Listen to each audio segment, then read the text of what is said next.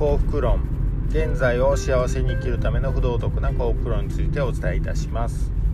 え今回は SNS のフォロワーの増やし方ということについてお伝えいたします、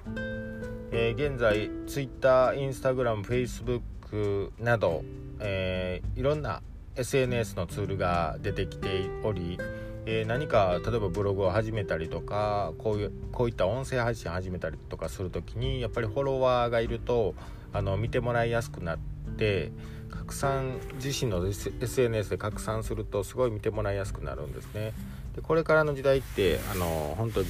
サラリーマンっていうのが厳しくなっていくと私は思ってて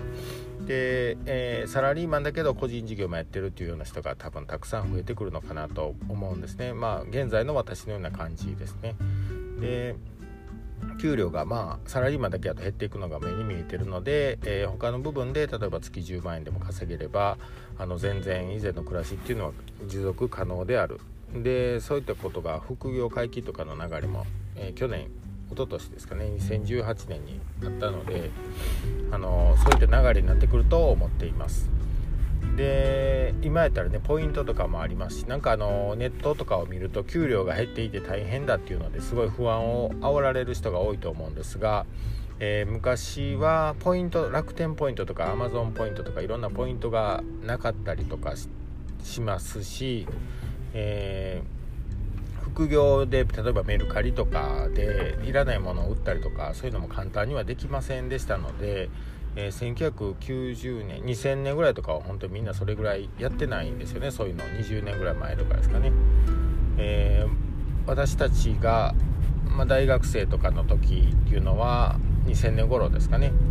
とかは本当フリーマーケットっていうと実際にイベント会場を借りてやらないといけなくてその会場代を捻出するのがもうほとんど無理なので赤字でやってるような感じのことが多くてなのでメルカリとか今インターネットのサービスを使ってね、あの簡単に出店することができて、えー、副収入を得やすい環境っていうのがどんどん整っています。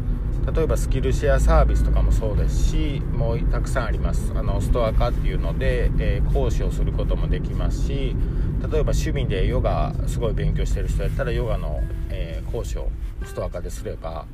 えー、例えばいくらですかね1人3000円ぐらいもらって3時間とかやればで月1回ぐらいやれば、まあ、10人くればえー、ストア化の方にプラットフォームに、えー、仲介料お支払いしないといけないんですがうんと20%ぐらいおそらく。20%程度なんで私もストアカで講師はしてるんですがあのライティングで、え、20何パーとかですね。でいろんなあの集客の経由、えストア化のプラットフォームから来た方がお客さんの場合は、え、手数料が安いとかあるんですがあの大体20%ぐらいなんでまあ3000円の講義をして10人集めれば3万円23が62万4000円の収入になると。月ですね。毎月やれば、えー、ですからねあのどうなんでしょう。かなり昔に比べたらすごい稼ぎやすい状況にあります。でそこら辺をやっぱり知らないとそういったうんと何て言うんでしょうね。サブスペシャリティっていうんですかね。えー、自身の何か趣味とか興味が強い分野で人よりその思考回数が多い分野でいいと思うんです私はあの思考回数っていうのはそれについて考える回数が多い分野については他の人よりも明らかに詳しいっていう状態になってるので、えー、実績がどうスキルがどうっていうよりは自身の中で興味関心が強くて思考回数が多い分野のセミナーをしてみるというのが大事かなと思っています。えー、そういったスキルシェアサービスとか、あのー、あとはベースココナラとかスキルシェアサービスの代表みたいなプラットフォームがいっぱいありますしこれ多分もう10年10年までいかないかな15年ぐらい前からストア化とかもありますしだいぶ育ってきてると言いますかプラットフォームってあの使ってる人口が多くないとほぼ機能しないんですがあの5年とかでだいぶ育ててくれてますし、え、ストア化とかですね。会社が頑張って。でそこらをちょっと活用させていただいてえやっていくっていうのを、えー、活用させていただくっていうのが副業時代、えー、これからの時代に必須。で例えばヨガとかで、えやっていけば、えそれはセミナー例えばストア化でセミナーするだけだとあの何、て言うんでしょう、え毎回労働しないといけなくて、えずっと続けるっていうのが結構ね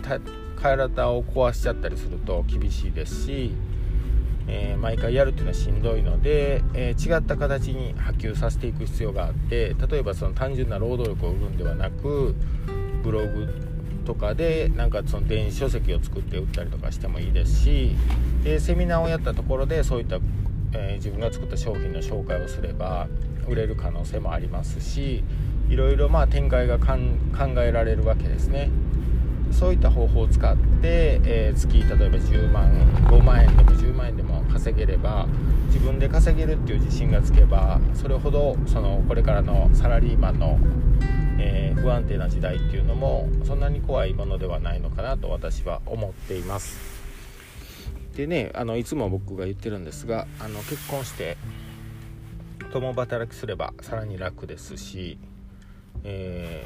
ー、何とでもやりようはあるのかなと思っています別にその SNS でちょっとこれ今回は SNS テーマの話ですが SNS でインフルエンサーにならないとまずいとかそんなのは本当になくて、インフルエンサーになれる人なんてほとんどいませんと僕は思ってるのでうんとそういった方向に行くよりももうどっちかというと遅いそういった方向に行くっていうのは時代遅れの考えなのかなと僕は思っています。えインフルエンサーって外に外に拡大していってこう薄い関係性の人をたくさん集めるっていう考えだと思うんですがうーん影響だけ受ける人ですよね。インフルエンスってあの影響力っていう意味なんでではなくて、えーと、関わり合うような関係性濃い関係性がこれからの時代って多分求められるんですよね。っていうところでインフルエンサーっていうよりもあの何、て言うんでしょう。ツイ,、えー、ツイッターとかでもそうなんですが「おはよう」とかなんか毎日10ツイートしないかんとかいうので「おはよう」とかだけツイートしてる人とかいるんですがまあ僕はほとんど意味ないかなと思ってて、えー、時間がもったいないそういったことをするのはと考えています。でなぜかっていうと、えー、誰にでも言えることを、えー、誰かわからない人が言ってもフォローしようとはならないですし単純接触効果って言って心理学的にはあの触れる回数が多ければあの親近感が湧きやすいとかはあると思うんですが、えー、あんまり効果はないのかなと。あのツイ SNS のフォロワーっていう点では。っていうよりも、あのオフラインで実際に動くっていうのが一番大事かなと思います。フォロワーを増やすためにですね、えー、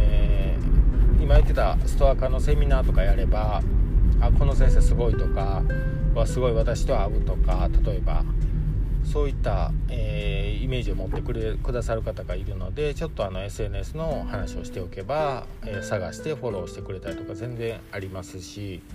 僕なんかもあのライティングのセミナーやった後は SNS フォローしてつながってあの今後もやり取りしましょうっていう風に話をしたりとかして